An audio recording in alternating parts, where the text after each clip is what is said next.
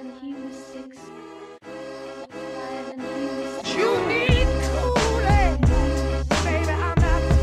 viens pas du rock, je suis à l'ancienne. Un, deux, test. Who rock grooves and make moves with all the. Black Rackham Studio. Straight from the island. Je t'assure, de quoi faire d'Hare Krishna un vrai petit loupard. 5 disques qui ont changé ta vie.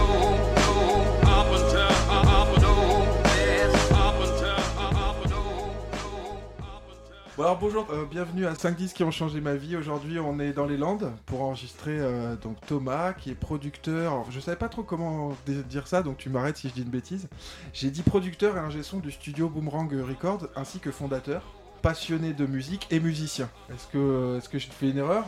Non, on peut dire ça. C'est un peu ronflant quand Ouais. même parce que bon, non, amateur, euh, amateur passionné, oui, tu peux dire ça. Producteur, euh, j'essaye de- d'aider les, gars qui viennent avec moi pour euh, dans la dans la production, oui. Donc ouais, bonjour à tous et bienvenue dans ce nouvel épisode de 5 disques qui ont changé ma vie. Aujourd'hui on est toujours dans les Landes, on part à la rencontre d'un personnage atypique, musicien, multi-instrumentiste, producteur, ingé son et gérant du studio Boomerang Records, studio indépendant basé à R-sur-Adour. Euh, Thomas, tu es passionné de musique, collectionneur de disques et musicien. Bonjour et merci de nous accueillir euh, dans le studio de Boomerang Records pour enregistrer cette interview. Comme je t'ai dit, une petite présentation de Black Rackham Studio. Donc Black Rackham Studio, c'est une association de création musicale qui est basée sur l'île d'Oléron où on organise des DJ sets euh, vinyles, euh, de la musique live et aussi des enregistrements de podcasts. Le podcast qu'on fait aujourd'hui, c'est 5 disques qui ont changé ma vie. Le principe, c'est d'aller à la rencontre de passionnés de musique ou de d'acteurs de la vie culturelle locale ou plus large autour de 5 disques qui ont été importants pour eux et d'en discuter euh, de manière détendue, euh, plus sur la relation affective qu'on va avoir avec les disques, plus que le côté technique. Quoi. On n'est pas des grands, euh, des grands techniciens de la musique. Voilà le but du jeu. Euh, avant toute chose, merci. Et la première question que je vais te poser, c'est comment toi tu écoutes de la musique au quotidien? Sous quelle forme? Et puis euh, quand euh, Tu vois Comment tu quelle, quelle consommation t'as de la musique? Alors bonjour Antoine, bonjour tout le monde. Oui, alors moi j'écoute euh, de la musique euh, au quotidien. Oui, c'est un peu mon ma cam la musique, d'écouter de la musique hein, quand même depuis depuis longtemps. Et je voudrais dire avant de commencer, puisque tu vas me poser la question, cinq albums qui ont changé ma vie. Donc moi depuis depuis que j'ai commencé à écouter de la musique à, l'adolescence, euh, il y en a y en a beaucoup les albums qui ont pu changer ma vie. Là j'ai opté pour partir sur ce qui, ce qui j'écoute maintenant. Ok. Donc cinq albums qui, qui, me, qui changent ma vie, mais maintenant, parce que je pense que, Yes. euh, comment expliquer, euh, un album pour moi, c'est un album qui pourrait changer ma vie, il y en avait beaucoup. J'ai eu du mal à choisir et je trouve que c'est un peu même la définition, le principe d'un album euh, réussi, c'est que c'est justement c'est quelque chose qu'on peut qu'on peut écouter, réécouter, qui va te marquer. Donc moi il y en aurait, il y en aurait eu pas mal. Et j'ai eu plusieurs périodes avant avant ça. Donc j'aurais pu parler de rap, j'aurais pu parler de punk, j'aurais pu parler de plein de choses qui m'ont marqué, qui m'ont effectivement influencé, que j'ai écouté. euh, Et puis finalement, en réfléchissant, je me suis dit non, parce que je vais prendre euh, cinq euh, albums qui aujourd'hui me, me- me- me- me- peuvent changer ma vie aujourd'hui. Nous, au Black Rackham Studio, on est beaucoup autour du vinyle, les soirées vinyle et tout. Tu Ouais. t'es aussi, t'écoutes en vinyle? Pas que Oui, ben, euh, oui, j'écoute, j'ai des vinyles, oui, j'écoute en vinyle de plus en plus, enfin, comme je, comme je peux. Parce que, mais j'écoute aussi beaucoup quand même euh, sur l'ordi, euh, Ouais. quand je connais pas, ou quand je vais sur YouTube. Ou si j'ai- puis j'écoute aussi beaucoup quand même, pour ainsi dire, euh, les mix aussi que je fais avec les gars. T'es sur des plateformes genre Deezer, Spotify, trucs comme ça? Non? Non. Euh, j'ai- eu, euh, eu un temps un site, euh, je m'occupais d'un site, donc je faisais de la restauration de cassettes, donc j'écoutais aussi beaucoup euh, les cassettes qu'on me filait, les, les, les restaurations de rock local des années 80. tout. Je publiais pas mal, donc j'étais pas sur Spotify et tout ça, mais j'avais mon propre site, je, pu- je publiais mes propres trucs. J'ai fait ça longtemps et, et là j'ai une chaîne YouTube, mais bon, qui est Ouais. assez confidentielle. Bah, On reparlera après de où est-ce qu'on peut te retrouver. Euh, du coup, tu collectionnes les vinyles? Oui, oui, oui, oui, je commence à être un peu collectionneur de vinyle, oui. euh, quand j'étais plus jeune, j'en avais pas trop, j'en avais quand même un peu, mais je les collectionnais pas comme maintenant. Maintenant, j'ai un peu plus la facilité de les collectionner. Ça va de, bon, il y a du blues, il y a du rock and roll, il y a du reggae jamaïcain. Après, il y a, il va y avoir du punk aussi, même de la oi. Des choses euh, qui m'intéressent, la musique, la musique africaine. Euh, beaucoup de musique noire dans l'ensemble, enfin, de, voilà, des trucs. euh, Ah, donc euh, collection soul large. aussi, ouais. T'es pas que sur un style, c'est assez Il large. y a plusieurs styles, ouais. Et du coup, euh, tu fais des soirées vinyles aussi, je crois, j'ai vu. En tout cas, en essayant de suivre un peu tes activités. Bon, ça peut arriver, mais c'est pas, hum, c'est pas très régulier. Donc ça peut arriver que je passe mes disques. Moi, j'aime bien partager mes disques avec les autres. Mais euh, j'ai pas la technique DJ, si tu veux, de, Ok. au point. quoi. C'est de la Selecta et c'est. C'est, pour, je euh, passe euh, mes disques, euh, mais bon, Et quand tu fais des soirées, c'est quel thème? Un peu tous les thèmes aussi que tu as dans ta collection? Ça dépend. Euh, les dernièrement, là, j'ai fait une soirée DJ reggae, donc c'était sur le thème de la Jamaïque. Et la toute dernière, c'était, c'était sur le thème de Bruno Rodriguez, le, le gars qui vient enregistrer Ouais. chez moi, puisque c'était rock'n'roll. Et là, on, avait, on avait fait faire des vinyles à l'unité de, de son travail. On a enchaîné à la fois des trucs qu'on avait enregistrés nous, qu'on avait mis sur vinyle, avec des trucs de rock'n'roll euh, normaux. Est-ce que tu te souviens du tout premier disque que tu as acheté? Oui, tout à fait, oui. Ouais? En vinyle, ouais. C'était euh, en, en 89, euh, j'avais 14 ans, quelque chose comme ça. C'était un disque vu à la télé, la, la pub vue à la télé. euh, bon, c'était un disque de New Beat et de House. Donc c'était la pleine époque où ça sortait, là, euh, c'était la mode de la New Beat. Et j'avais, j'avais assez halluciné quand même aussi sur ce disque. J'ai failli le, le, prendre dans dans, la liste dans aussi, la ouais. liste au départ. 45 tours, 33 tours? C'était un 33 Un tours, 33. oui, une compilation en 33 tours avec un très bon son, euh, bon, acide, hein, un son euh, très techno. Et j'avais bien aimé, oui, ça c'était pas mal. hein. Je speedais là-dessus. Euh, on va attaquer euh, le, le vif du sujet. Le premier disque que tu as choisi, c'est Light in Slim, We Got a Ride Tonight. On va écouter un premier extrait et puis après on en discute. Yes. Well, I met a little girl, she was walking down the streets. I turned all the way around crying, man, ain't you sweet, cause she's my long lady mama. She's my long lady mama. Comme je t'ai expliqué, à chaque fois je fais un petit topo pour remettre un peu le contexte, euh, resituer un peu. Oui. Donc Lightning Slim est né en 1913, mort en 1974. Il est guitariste et chanteur de blues américain, né à Saint-Louis dans le Missouri et mort à Détroit. Euh, à 13 ans, sa famille s'installe en Louisiane en 1926 et à partir des années 30, il se fait appeler Lightning Slim. Au début des années 50, il commence à enregistrer pour Excello Records. Donc Excello Records, un label de blues de Nashville. Il tournera ensuite dans les années 60 avec Slim Harpo. Mm. Euh, c'est un des créateurs du Swamp Blues. Mm. Euh, donc un blues avec un rythme très lent et répétitif, mais imparable, euh, guitare simple mais excitante et voix un peu paresseuse. C'est la définition que j'ai trouvée du Swamp Blues. Euh, ce disque, c'est une compilation remasterisée chez Flyright Records qui est sortie en 1986. Euh, j'ai pas réussi à la trouver sur les plateformes justement, on disait Deezer, Spotify, tout ça. J'ai réussi à écouter une version qui traînait sur YouTube. Ça a été un peu compliqué de réussir à écouter des extraits, mais j'ai quand même réussi à en trouver. Thomas, pourquoi est-ce que tu as choisi ce disque? Ben, j'ai choisi ce disque parce que je suis très très fan de Lightning Steam déjà. Euh, J'aime beaucoup sa voix, justement sa manière euh, de faire, euh, comme tu disais, paresseuse à la voix avec une guitare basique mais efficace. je suis tout à fait d'accord avec cette définition qui, moi, me, me plaît énormément. Et bon, j'aime d'autres bluesman, hein, j'aurais pu en choisir euh, comme John Lee Hooker ou Elmore James ou, encore euh, Jimmy Reed. je, cite ceux qui m'ont le plus marqué. Lightning Hopkins, des grands, des grands noms du blues. Mais Lightning Slim est peut-être un peu moins connu et finalement euh, c'est quelqu'un qui est resté, je crois, qui, a, pas monté dans, dans, le, dans le nord des États-Unis, qui a décidé de rester euh, dans le sud, en Louisiane, chez Excello. Donc il est assez méconnu, il est très profond dans ce qu'il fait. Alors moi ce que j'aime chez lui c'est euh, la manière dont il travaille avec la batterie, le son, le son du studio, tu vois, le, l'harmoniciste, euh, la, manière de jouer parce que c'est vrai que euh, moi je, je jouais du blues, j'en joue toujours un peu. Donc quand tu écoutes un bluesman, euh, tu as envie de faire pareil. Et tu as toujours l'impression que c'est simple au départ et que tu vas y arriver. Et en fait, il y a des subtilités. Ouais, quand tu décortiques. Quand tu décortiques, que, tu ouais. te dis, mince, mais ça et ça et ça. Donc j'aime beaucoup euh, Lightning Slim pour ça, la manière dont il arrange les morceaux. Finalement, ça paraît simple, c'est pas du tout évident.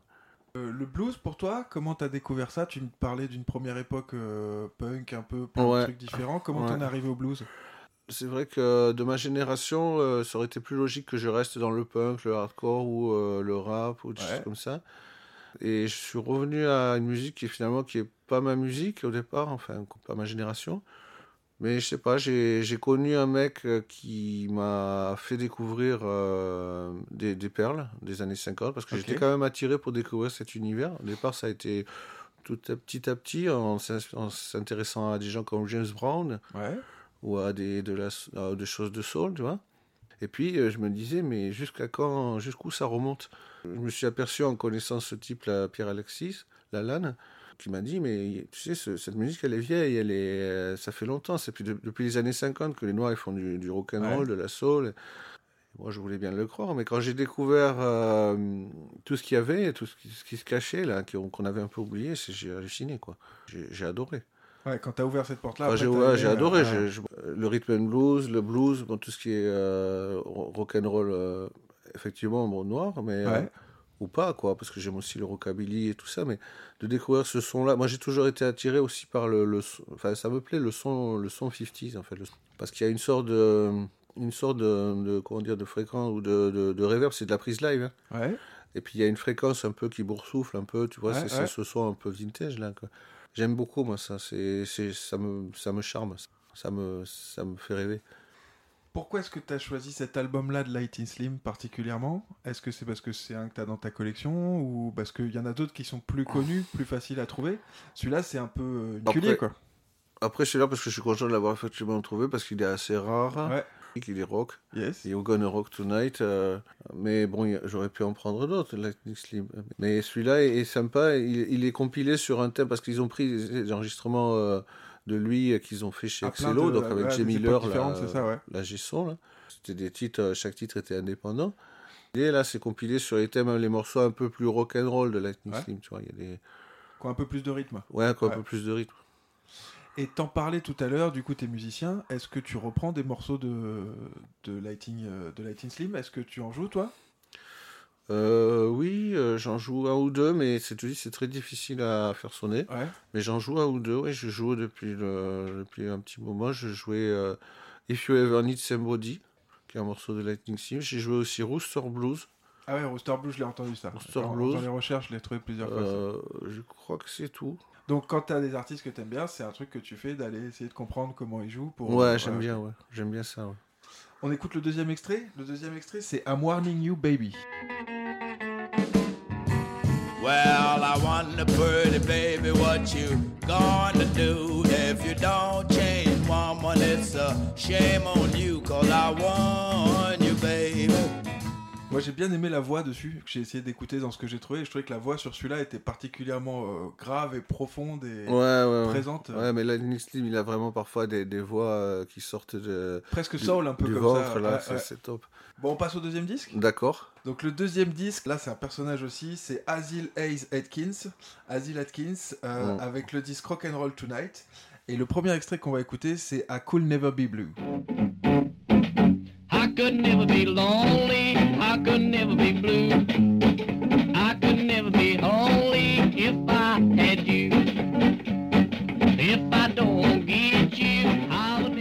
Asil Atkins, c'est un musicien né en 1937, mort en 2005. Homme orchestre, multi-instrumentiste, musicien de country, de rock'n'roll et de blues, originaire de Virginie occidentale. C'est un personnage mythique qui est cité comme influence euh, importante par des groupes comme les Cramps, Motorhead ou Marilyn Manson. Il était hyper actif, il a composé plus de 7000 chansons. Il y a des thèmes euh, récurrents qui reviennent, des thèmes très particuliers.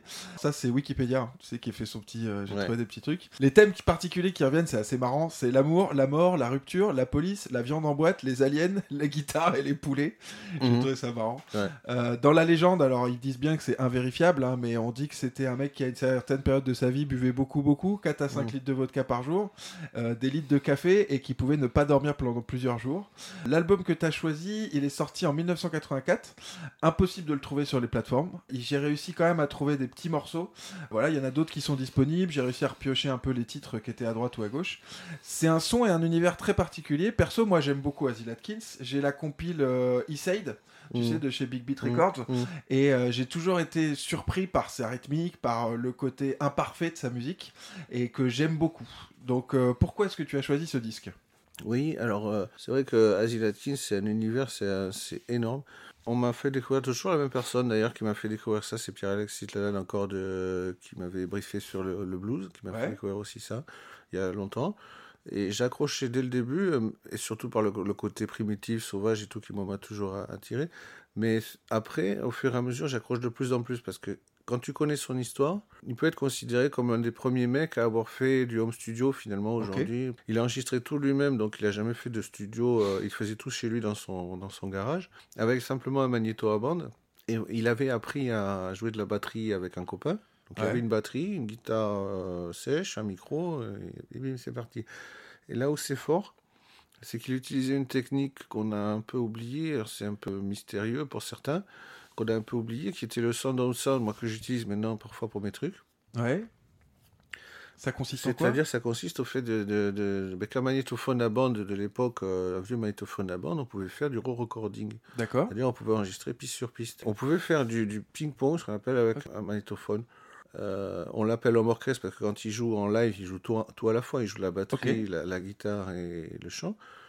Mais euh, chez lui, il faisait du home studio. Il enregistrait d'abord certainement la batterie ou la guitare, je sais pas par quoi il commençait. Et par-dessus, il mettait sa, pardon, sa guitare, son chant. Et ce qui est énorme, c'est l'attitude qu'il a, parce qu'il met le gain à fond, donc la voix, Ouais, la ouais. voix qui, qui sature, enfin qui grésille. Et il joue bien de la batterie quand même, il a des rythmes intéressants. Euh, le hunch, ce qu'il appelle le hunch, euh, c'est un rythmique de guitare mélangé avec Ouais. un rythme de batterie assez, assez spécial. C'est quelqu'un qui savait s'amuser tout seul, quoi, on va dire. Et qui je crois qu'aussi, euh, à l'époque où il faisait ça, euh, lui, il a toujours aimé euh, le, rockabilly les- des années Ouais. 50. Lui, il, est dans- il faisait ça dans les années 60 ou même 70, et c'était la mode d'autre chose, quoi. C'était passé à la pop, à la truc. Ouais, lui, il était Donc, déjà il sur était- un revival de ça. euh. Il était en réaction à, l'époque dans laquelle il vivait. quoi. Mais il voulait rester dans cette vieille, vieille époque de- du rockabilly. Et quand les mecs l'ont découvert de Norton, ils sont allés chez lui découvrir toutes ces bandes qu'il avait fait, euh, Ouais. qui s'est jamais sorti. Alors ils, ont- ils se sont empressés de le sortir. Ils ont eu raison. Ça a fait un, un énorme phénomène. Et ça, c'était dans les années 80. Mais, mais pendant, pendant des années, euh, il empilait les bandes chez lui euh, sans savoir, je pense, qu'il allait avoir euh, un tel succès. Quoi. Il avait aucune, il devait se dire, j'ai aucune chance, personne ne s'intéresse à Ouais, moi, ouais. euh, tout le monde s'en fout de ma musique. Ça aussi, c'est un aspect de, de Acid qui me, Qui te- qui, qui- me parle, parle, hein, ouais. qui m'intéresse. Du coup, toi, tu crées aussi. Je crois que tu as un procédé de création aussi où tu crées seul parfois. Ouais, Tu enregistres comme ça plusieurs, euh, plusieurs parties tout seul sur ton. ça m'arrive. ouais, c'est quoi ton processus de création quand tu fais ça? Tu parlais de la batterie en premier, c'est ça? Ah ben, euh, Ça dépend des morceaux? J'ai fait euh, plusieurs maquettes dernièrement, là, pendant les périodes de Covid, là. Notamment la première période où on a été en- enfermé. Ouais. J'en ai profité pour, pour faire ça avec mon magnéto tout seul. Ok. Et donc avec cette technique de re là, donc il y a une bande stéréo, si vous voulez, tu as deux côtés, gauche et droite. Ça devient mono, tu travailles avec en, en mono, et c'est Ouais. la bande de gauche qui est, qui est dupliquée sur la bande de droite. D'accord, Ça ok. fait- ça s'appelle ping-pong. Moi je commençais par la guitare, à tout en improvisation. Je partais sur quelques accords de guitare, euh, je faisais un couplet, un refrain qui me plaisait. Je savais même pas comment j'allais finir la chanson en réalité. Après, au casque, j'entendais ma guitare, je faisais une batterie par-dessus. D'accord, et petit à petit, comme Et ça, tu petit à enregistrais, petit, tu je faisais fais la le- batterie. Je rajoutais bon, une basse et tout ça, euh, et le chant. Pas trop de trucs parce que quand tu superposes les Ouais, couches, bah ouais. au bout d'un moment, tu as un souffle pas possible. Et, Et puis après, tu- peux plus re- remasteriser ce qu'il y a, tu Non, peux tu plus peux rééquilibrer ce qu'il y avait avant, ouais, tu peux pas le mixer. tu fais- Donc tu- il faut. Euh, c'est un, jeu. Tu as un résultat qui est pas mal, mais c'est un, un jeu. Il faut vraiment avoir l'habitude. Et c'est un jeu un peu euh, de, de chance. Et donc je me suis retrouvé à faire un morceau en- en- entre le Oui, moment où j'avais commencé et le moment où j'avais fini. Tu avais quoi, une demi-heure, trois quarts le temps d'enregistrer chaque, euh, chaque partie, et puis hop, c'était parti. euh, ouais. Et donc le morceau était fini. Bon, on continue à écouter. Alors, je l'ai prévu un petit, un deuxième extrait euh, de Asil Atkins euh, que j'ai beaucoup, beaucoup aimé parce que euh, je trouve qu'il est complètement fou. C'est Let Me Go. Baby, till my coat till loose. Look here, honey. Over the door and let me go where you see. Uh-huh. The door and let me go where you see. Moi, j'aime beaucoup, beaucoup les effets de voix qui mettent Ouais, comme moi ça sur aussi, des trucs. j'adore. C'est génial. Ça me fait penser à, je sais pas si tu connais ce groupe Power Solo, Non. qui est, euh, qui est un groupe de maintenant, là, américain, qui fait beaucoup d'effets de voix comme ça, qui va chercher dans les trucs mexicains et tout, et qui délire. euh, Ouais. Et, et je pense qu'ils avaient dû certainement écouter des trucs comme ça aussi, à mon avis. Sûrement, ouais. Mais tu vois, c'est génial parce que j'insiste un peu sur Acid Atkins, mais Bien sûr, vas-y. au si tu contraire. écoutes ce morceau-là qu'on vient d'écouter, tu peux deviner comment il a fait ça. Tu dis, bon, la batterie qui est au fond, tu vois, qui est écrasée Ouais. par le, le reste des pistes, donc t'as pas beaucoup de cymbales et tout ça, t'entends une batterie lointaine. Après, t'as une guitare qui, Ouais, qui ouais. ramone, on va dire. Et après, t'as cette voix de femme là qui fait là. C'est lui qui fait. hein. bien sûr. Il se, il se dédouble, il fait la voix de femme. Elle est pareil, elle est masquée. Et en, Et sa voix en principale, 3, lui, tu as sa au-dessus, voix ouais. principale au-dessus qui, qui ressort, quoi, parce qu'il a fait en dernier. Qui ressort en brillance et en aigu, tu vois. Et- mais il était balèze. hein. Ah, on croirait pas. on- il, il fait un peu vieux fou dans son coin, mais quand tu décortiques, moi j'aime beaucoup, beaucoup. Je trouve qu'il y, y a des trucs super intéressants. On passe au disque suivant? Oui. Ça te va On a fait le tour pour Mm. Asil Atkins Mm. Du coup, on passe euh, au disque 3, donc c'est The Sonics. Alors, c'est The Savage Young Sonics, qui est une compilation euh, sortie en 2001. On va commencer par écouter un premier extrait.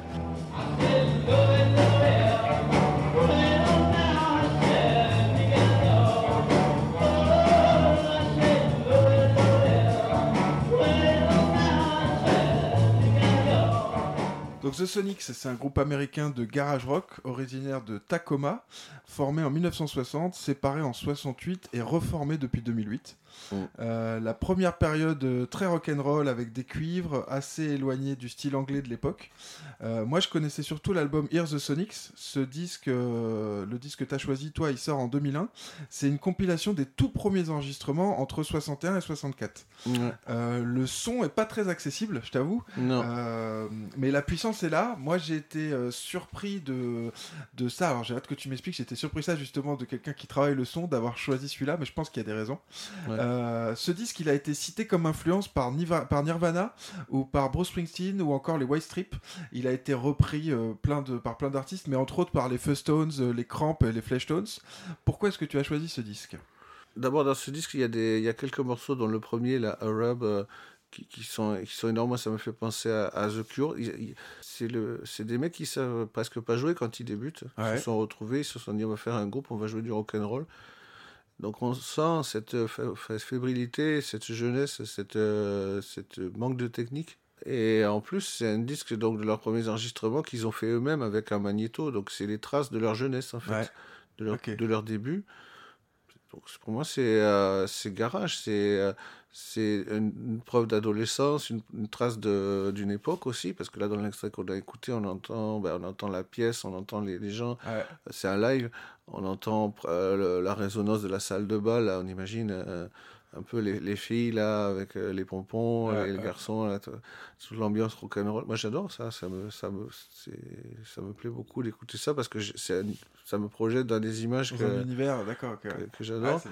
Et puis c'est un disque où euh, ils touchent un peu à beaucoup de choses. hein. Ils reprennent du, ils reprennent des, des morceaux de rhythm and blues. euh, dans ce disque, t'as des reprises de Little Richard, Ouais. Lucie, je crois, et tout ça.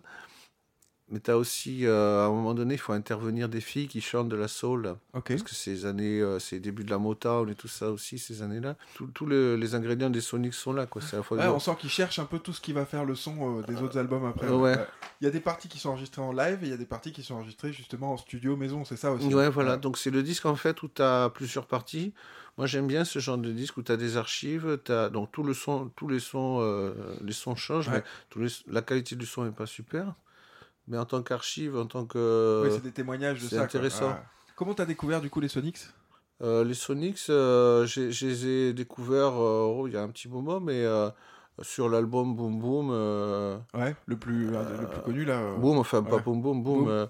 Moi j'ai découvert, je crois, par Have Love Will Travel. Ah ouais, ouais, tu vois, ouais, par ce morceau-là dans des films ou un truc, et après c'est parti de là où je me suis dit, putain, groupe-là, il est fou. Du coup, on- on- je te demande cette question-là pour savoir un peu qu'est-ce que c'est tes sources pour découvrir euh, des nouveaux groupes ou de la nouvelle musique. Tu me parlais tout à l'heure de tes potes qui vont te conseiller des trucs. Est-ce que beaucoup, toi, tu as des magazines, des sites internet, des trucs où tu vas? Comment tu trouves des nouveaux sons? Non, moi c'est beaucoup euh, effectivement en discutant avec des copains qui sont fans de musique aussi, euh, assez calés, assez, assez pointus, souvent plus âgés que moi, que là je, je glane des infos. Après euh, je vais chercher, mais je suis pas quelqu'un qui lit beaucoup la presse, Ouais. euh, la presse musicale. ou, euh, Ok. On cite les Sonics euh, comme une référence du son euh, garage, encore une fois, mais aussi du son punk. Euh, Ouais. Est-ce que toi, t'as écouté du punk, tu m'as dit? Qu'est-ce que c'est ton rapport avec le punk? T'en écoutes encore aujourd'hui? C'est un truc qui fait partie de ton histoire, si j'ai bien compris, c'est ça? Ouais, le punk, bah, parce que c'est comme les Sonics.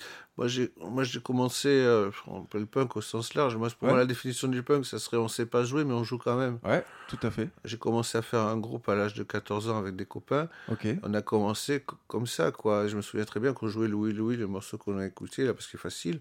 On jouait ça et euh, on essayait de se caler, on comptait jusqu'à 4 et puis on essayait de caler ça avec une batterie, Ouais. une guitare, une basse. J'en garde des souvenirs assez, euh, assez émerveillés de, de ça, de se dire, mais putain, on arrive presque à faire euh, ce qu'on Ouais. écoute euh, direct. Quelle, euh, quelle place le punk a pu avoir, toi, dans ta vie? Est-ce que tu en écoutes encore aujourd'hui? Est-ce que tu en fais, par exemple, dans ton studio? Est-ce que t'en t'en es où par rapport à ça? Oui, euh, bon, le punk pour moi c'est c'est un- une source inépuisable d'inspiration et de et de, de création. Donc oui, j'en écoute encore. J'espère que j'en écouterai encore euh, plus tard. Ouais. Moi c'est voilà, je je vois un peu le punk partout. Après, hein, bon, il y a des fois c'est pas du punk. J'y vois le- les, les mêmes choses que ce que je vois dans le punk. Par exemple, dans Asile Atkins, je Ouais. peux y voir du punk. Ah bah, c'est sûr. Moi, le, le punk, oui, mais pour le côté formel, enfin, pas trop pour le côté politique, euh, Ouais, ouais, ouais. anarchiste, euh, ça, je m'en fous un peu. Pour le côté de de l'énergie qui, est- là et de La, la, manière de musique, quoi, faire. la musique. Et, et j'adore. Très bien. Moi aussi, c'est un, truc qui fait partie de mon histoire et je retrouve, je, te- je te retrouve quand tu dis que tu retrouves ça dans différentes choses. Euh, moi, je le retrouve même dans, dans du hip-hop ou dans de l'électro ou dans des trucs que je trouve qu'il y a une, une créativité, une énergie et une volonté, tu sais, de faire de la musique comme ça, comme tu disais, euh, on sait pas jouer mais ça passe quand même et peu Ouais. importe, tu vois, un peu en pétant les murs comme ça. En Mais ouais, c'est partout, c'est dans toutes les ouais. musiques, hein, finalement, toutes Ah, les musiques.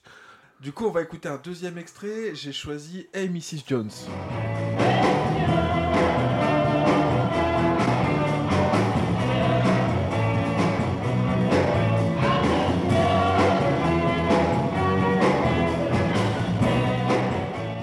Train de réfléchir à ce que tu disais, j'avais presque oublié qu'il y avait des cuivres dans les Sonics Ouais, euh, dans ouais. la première période. C'est vrai que c'est une partie importante Il y a un sax, euh, ouais. J'écoutais la basse, là. Ouais. Je pensais aussi, parce qu'on oublie souvent, c'est que la basse électrique, c'est arrivé après la guitare électrique. Je crois que c'est arrivé en 57 maximum ou 59. Enfin, ou- là, on est en 60. Tu vois, c'est vraiment le début de la basse. Et, électrique. ils Et là, ils avaient mis la basse euh, fort avec un gros ampli. Là, ils ont une espèce de son de basse. euh. T'entends presque pas la voix et t'entends la batterie à fond. C'est énorme. C'est- une période que j'aime beaucoup. moi, L'arrivée de la basse dans la, dans le- dans la musique, euh, même je, retrouve ça parce que j'aime aussi le ska. J'aime la musique jamaïcaine. C'est pareil, la- quand, la basse arrive. Ouais, t'as un truc qui, qui, qui est vois, très parce qu'avant ça, ouais. c'était la contrebasse. Du coup, on va passer au disque suivant, le disque numéro 4. Alors là, c'est une découverte pour moi, je connaissais pas.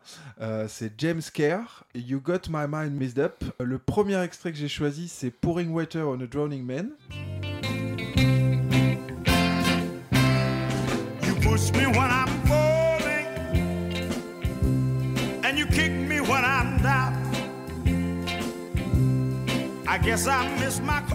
Donc James Kerr, euh, né en 1942, mort en 2001 dans le Mississippi.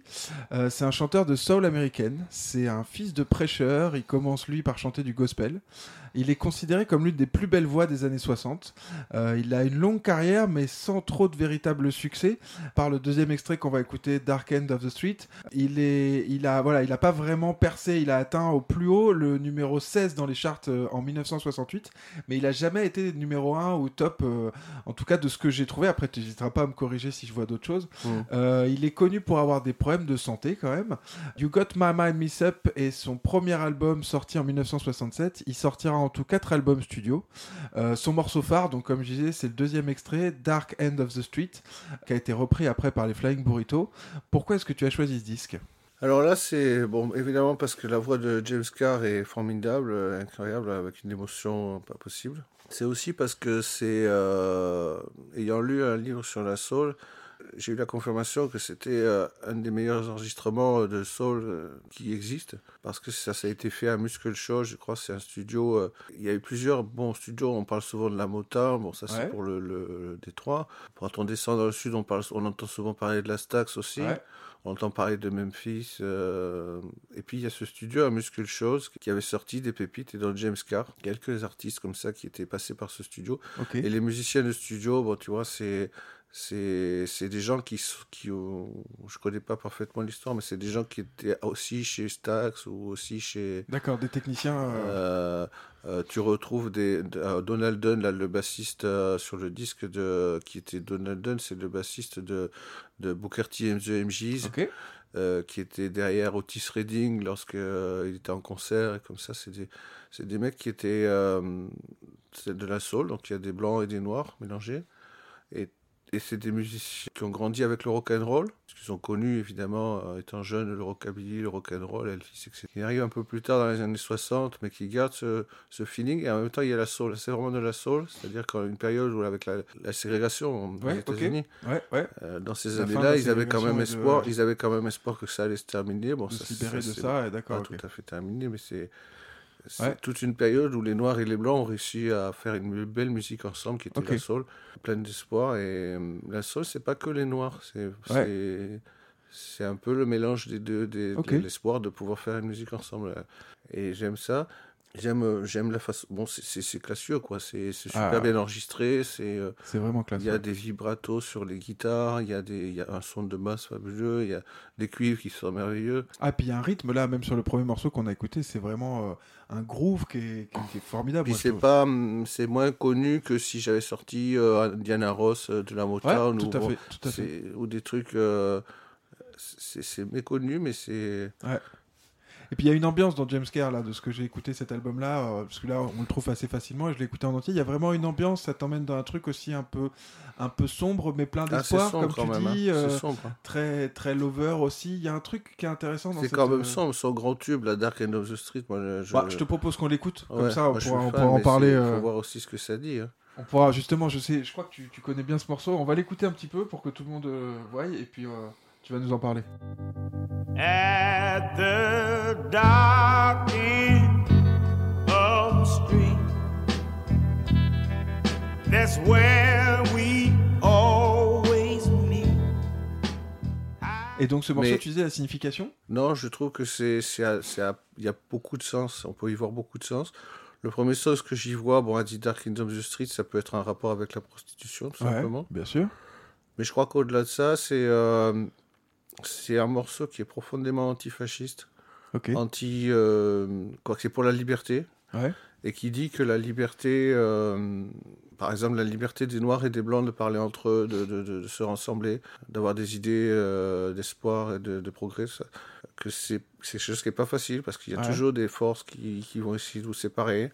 Ou le, ça peut aussi euh, être un morceau qui parle de quand on a perdu l'amour de sa vie et qu'on ne peut pas le retrouver. Enfin, c'est profond, c'est quelque chose qui. est- C'est un morceau politique.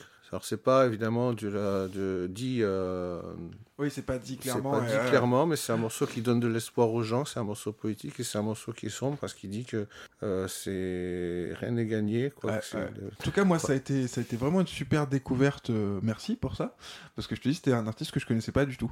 J'avais entendu déjà ce morceau, mais j'arrivais pas à l'associer à un artiste. Et moi, je suis dans Oui. une phase où j'aime beaucoup la soul et le rhythm and blues en ce moment, et où j'essaye de sortir justement des sentiers battus, un peu de Otis Redding, de machin et tout. Ouais. C'était chouette de, de Ouais, trouver cet artiste. merci. Mais moi, c'est pareil, tu vois, ces morceaux, c'est pareil. C'est quand j'ai écouté, euh, je me dis, mais on connaît ça, tout le monde connaît Ouais, ça, ouais. mais on sait pas, on avait oublié ou on l'a entendu quelque part et on savait oublié que ça existait.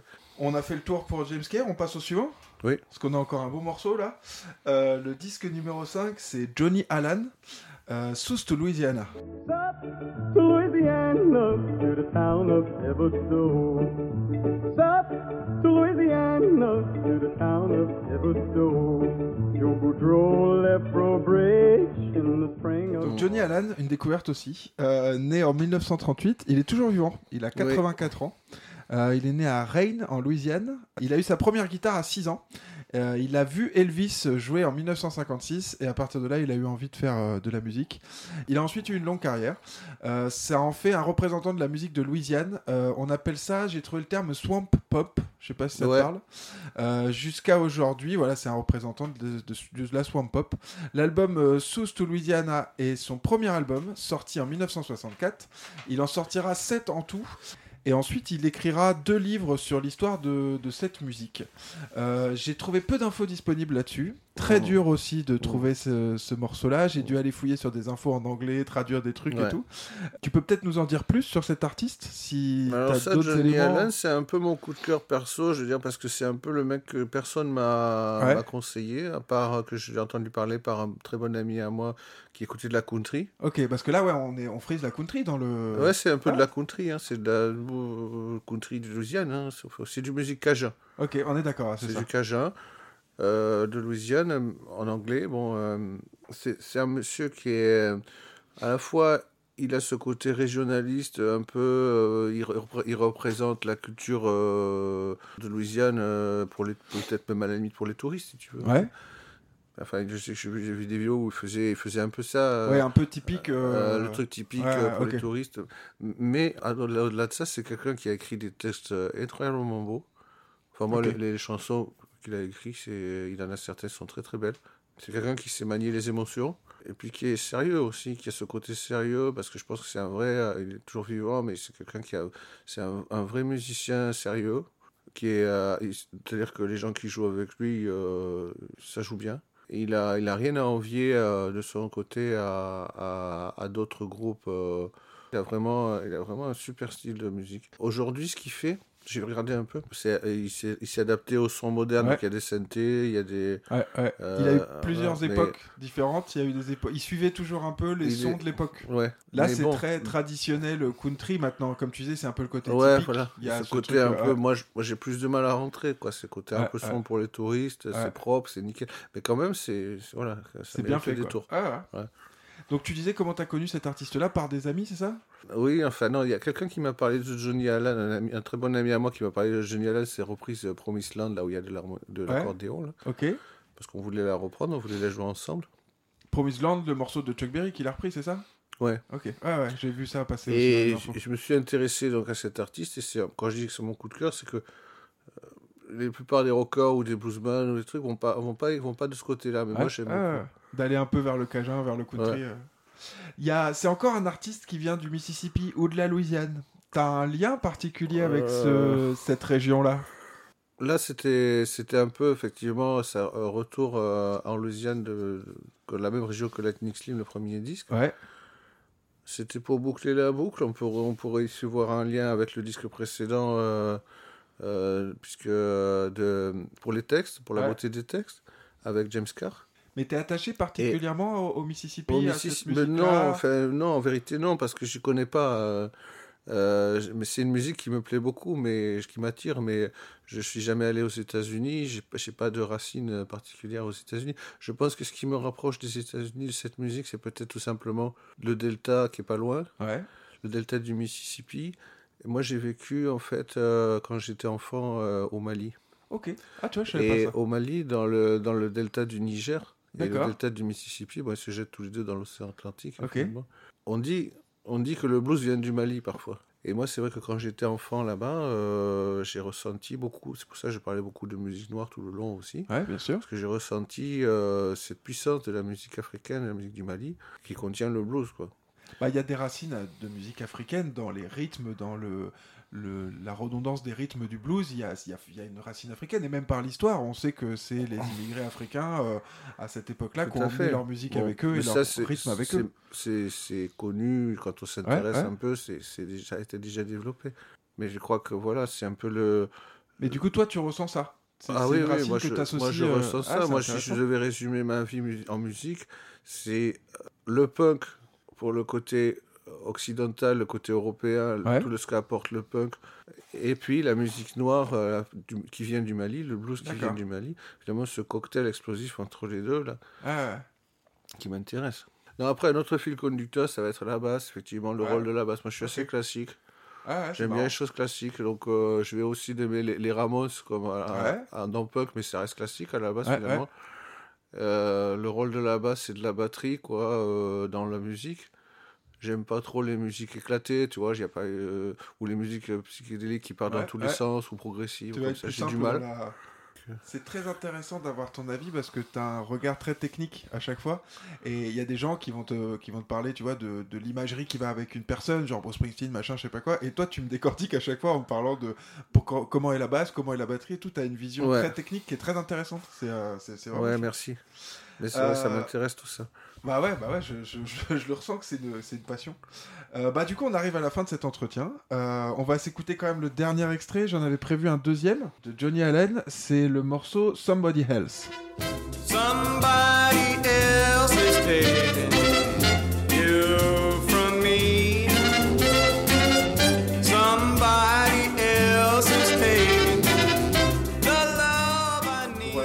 C'était pas mal, je trouve. Ah, merci Antoine, je connaissais pas ce vrai, morceau. tu mais connaissais il pas, est- celui-là Non, je connaissais pas. qui, est, qui est sur le même album.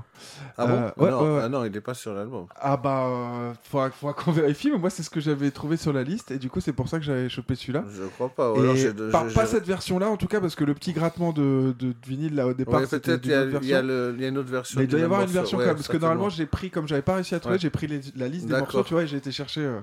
Mais ouais, je, je l'aimais bien celui-là aussi. Bah du coup, euh, je t'avoue que ça a été un épisode qui a été compliqué à préparer par rapport à d'autres gens euh, qui m'ont sorti genre ACDC, euh, Nancy Sinatra, tu vois, des trucs beaucoup plus Oui. faciles de trouver une bio, de trouver des extraits et tout. Mais c'était passionnant de faire ça Ouais, parce que euh, j'ai été farfouillé dans des trucs que je connaissais pas, j'ai appris des trucs, j'ai voilà, c'était vraiment très très intéressant. Pour terminer euh, avec ça, j'aime bien poser la question comme on a parlé de ton tout premier disque, qu'est-ce que c'est le dernier disque que t'as acheté? Est-ce Ah. que tu t'en rappelles? Le tout dernier? Ouais, le tout dernier. C'était il n'y a pas très longtemps, mais euh, c'était c'était un disque de Hasil Atkins. ok, un disque j'ai- Atkins. Oui, Lequel, tu sais, tu te rappelles? J'ai commandé euh, le disque euh, qui s'appelle. euh, Enfin, c'est le disque avec ses balades, ses morceaux sentimentaux, les Avec ces morceaux lents là. ouais. Madison, etc. qu'il faisait. Très marrant. Voilà. Euh, Est-ce que là, je t'avais demandé de garder que 5 artistes Est-ce qu'il y a d'autres artistes comme ça, juste en citant des noms, tu vois, que t'aurais aimé euh, dire? Il y a beaucoup de gens qui me disent Ah, 5 c'était dur, j'en avais 6, 7. euh. Est-ce qu'il y avait d'autres artistes dont t'aurais aimé nous parler? Ah oui, euh, mais euh, il y en a beaucoup. Comme je te disais en introduction, un, un album réussi qui est susceptible de changer ta vie ou de l'écouter en boucle sur la platine, il y en aurait beaucoup.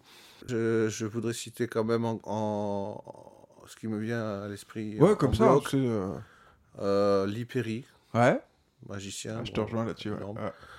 Euh, Lee Scratch Perry, John Lee Hooker, Jimmy Reed, Ouais. évidemment, j'aurais pu en parler. Chuck Berry, j'aurais pu parler de, des Ramones. J'aurais pu parler des, bon, après de plein de groupes. hein. Seven Seconds, j'ai voulu parler de Seven Ouais. Seconds, euh, ce groupe de hardcore là qui me plaisait. J'aurais pu parler de, de pas mal de groupes anglais aussi, de, de punk et de, et de oi. Ok. Mais bon, je suis pas spécialiste de oi du tout, hein, mais j'ai- j'aime cette musique aussi pour le, Non, mais c'est bien, c'est intéressant de voir un peu les le, autres, euh, tu vois. le- le son, pour le- la façon de faire. Les producteurs aussi sont intéressants. Voilà, Ouais, mais, c'est déjà pas mal. hein. mais, mais je te dis, euh, des pour moi, c'est le. Ah, j'aime bien tu- cette idée que tu- pour tu- toi, un bon dis- album, c'est un album qui, qui change ta vie. Tu ça, je- me dis je que tu as eu du mal à trouver euh, les renseignements sur ces albums, mais tu peux te dire, il a fait exprès de choisir des trucs un peu rares. Non, peu pas, pas du tout, pas du ça. tout. Ah, non, non. Mais euh, le problème, c'est que euh, si j'avais pris les autres disques, c'était pareil. Quoi. Ouais, ah ouais. J'ai- j'ai- J'aime bien, je m'intéresse toujours à des trucs euh, Un peu pointus. Un, un peu, Ouais, ouais. J'essaye quoi.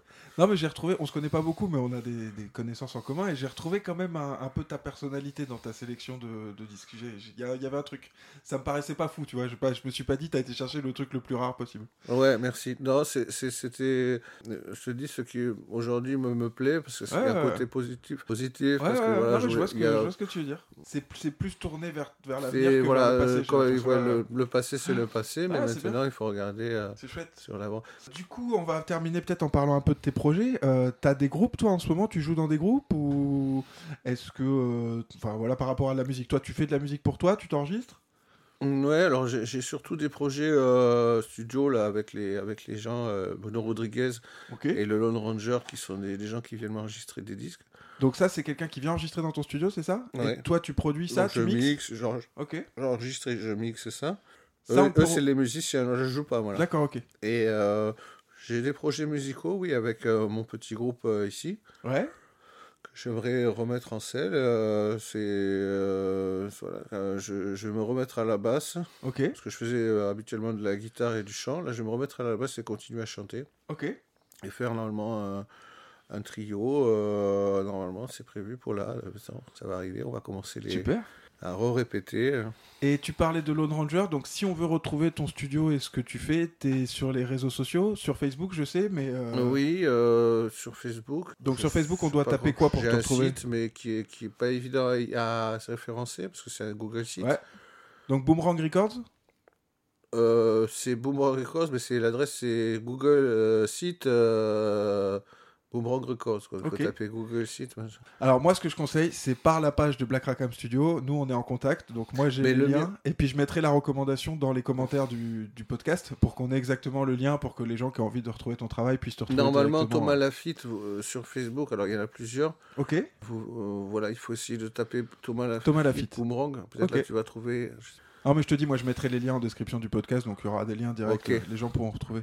Est-ce qu'il y a des sorties prochainement du studio qui sont prévues? Donc les compilations euh, Lone Ranger, oui, c'est ça? donc le Bono Rodriguez, euh, on en est au huitième CD depuis Ouais. deux ans qui sort. Euh, compilation rock'n'roll, donc euh, je fais un peu la pub. Mais c'est ça, c'est le but, là c'est le moment promo. Euh, c'est des covers de rock'n'roll par Bruno Rodriguez. Alors, c'est Ok. un vrai plaisir de travailler avec lui. Parce qu'il joue tous les instruments, mais j'ai- fait des groupes aussi avec lui, je connais un peu. Et, et c'est quelqu'un qui est très compétent pour faire à la fois la basse, la guitare, Ouais. le chant, euh, la batterie. Et donc on s'amuse bien, il vient, il vient régulièrement ici. T'as eu d'autres artistes qui Et sont j'ai passés le Lone Ranger, donc alors c'était plus, c'était un challenge un peu plus compliqué, un plus enfin pas plus intéressant, mais plus, plus, ouais, plus Ouais. chaud, parce que là c'est plusieurs, il m'a fait venir tous les musiciens de son groupe, on a fait une, euh, une période de prise de son assez intensive là à, à l'automne. Là maintenant les prises de son sont terminées, on va, on est en phase de mixage, on va essayer de mixer ça le mieux possible et faire un mastering euh, à l'extérieur d'accord. du, normalement du, du disque, donc il faut que ça sonne, quoi, faut que ça... Ok. Voilà. Mais sinon, après, j'ai des... Je, je continuerai à m'enregistrer, moi, de mon côté, des petits trucs, euh, je pense, euh, pour mon plaisir. Ok. Est-ce que tu as des lieux euh, ici où il se passe des concerts, des lieux culturels, des trucs à nous recommander? Ah oui, alors euh, là, euh, moi, je suis pas quelqu'un qui sort énormément, mais je pense direct au, au Cercle des Amis du MAD, Ouais. C'est où ça du coup? Euh, à Mont-de-Marsan, Ouais. qui est bon, qui est un endroit où il y a des concerts régulièrement, qui est bon, un, pardon, un bon endroit... Mad Jack, c'est ça? Le Mad Jack, ouais. Ouais, Patrick le Mad nous en a parlé dans l'autre interview. Voilà, il fait un, un beau travail. Après, à Mont-de-Marsan, euh, il y a des choses, oui. Ok. Bon, je ne mentionne pas le café musique, mais évidemment, ils font des... Ouais, Des ils font des trucs. trucs chouettes aussi, ouais. Ok. Et après, il y a Pau, euh, il y a des jams. euh, Moi, je, je vais beaucoup dans... J'allais beaucoup dans les jams. hein. Je- Ok. J'aime bien aller dans des jams, parce que comme j'avais pas trop de groupes, j'aimais bien aller Ah, faire pouvoir aller jouer un peu. les, les accords. euh, c'est cool. Et là, il y a des jams. Alors, il y a des, des jams à Pau, il faudrait que j'essaye d'y aller, Ok. à Pau. Parce que là, nous, on est un peu... Ouais, un pour ceux peu qui excentré connaissent pas... Euh, on est un peu à la campagne, un petit peu entre Pau Perdu et entre les Landes et Gers, entre hein, les ouais. deux, quoi, mais il y a quand même une demi-heure de route ou voire une heure à chaque fois. Ouais, ouais. Euh, D'autres recommandations des artistes que tu as envie de faire connaître, des trucs, si on peut aider les auditeurs à découvrir des nouvelles choses? Est-ce que tu as des recommandations particulières? Là, je te Ouais, prends un peu non, au ça dépend. Moi, j'ai envie de dire aux gens, il faut écouter ce vers quoi vous êtes porté, quoi. Ouais. Faut- C'est, c'est- Être curieux peut-être aussi quand Être même curieux, bien sûr. Il faut déjà écouter, déjà le en entier, si vous Ouais. pouvez. Pas 5 minutes, zapper tout le temps euh, et zapper. euh, Donc voilà. Bah, c'est ce que j'essaye moi de défendre par ce podcast, c'est de remettre un peu, tu sais, le concept album en avant et de dire bah voilà, on a choisi ce disque-là parce que c'est une série de 10 ou de 15 morceaux que l'artiste a choisi de mettre en même temps et de nous livrer comme ça, comme un paquet, tu vois, avec euh, hmm. une histoire, avec un truc. Et j'aime bien ce concept album, c'est moi, c'est ça qui me plaisait aussi. C'est pour ça que les gens, des fois, ils me disent est-ce que je peux choisir qu'un titre ou est-ce que je peux choisir. Ouais, Et j'aime bien dire bah non, c'est bien de l'associer à un album, tu vois. Même bah de ouais. retrouver d'où ça vient. euh, j'ai- j'aime bien cette idée. Ah oui, mais les temps changent, on ne consomme plus la, manière, de la même ça, manière la ça. musique, là, et bon... Ouais, donc moi j'ai envie de dire, j'ai essayé de pas trop zapper, quoi. Si vous avez une heure à tuer, mettez-vous un album, essayez ouais. de l'écouter jusqu'à la fin. euh, Ah, Ça va être dur, mais... euh, En tout cas, Thomas, merci beaucoup. Merci pour ton accueil ici. Euh, C'était très intéressant de, de t'avoir. Merci. Merci. Et puis, Merci, euh, Antoine. je vous dis donc euh, à la semaine prochaine pour euh, le podcast 5 disques qui ont changé ma vie. C'était Black Rackham Studio. Yes.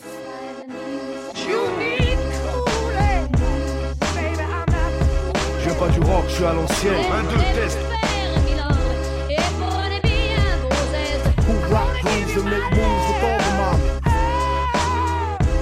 Black Rackham Studio. Straight from the island. De quoi faire d'Hare Krishna un vrai petit loupard. 5 disques qui ont changé ta vie.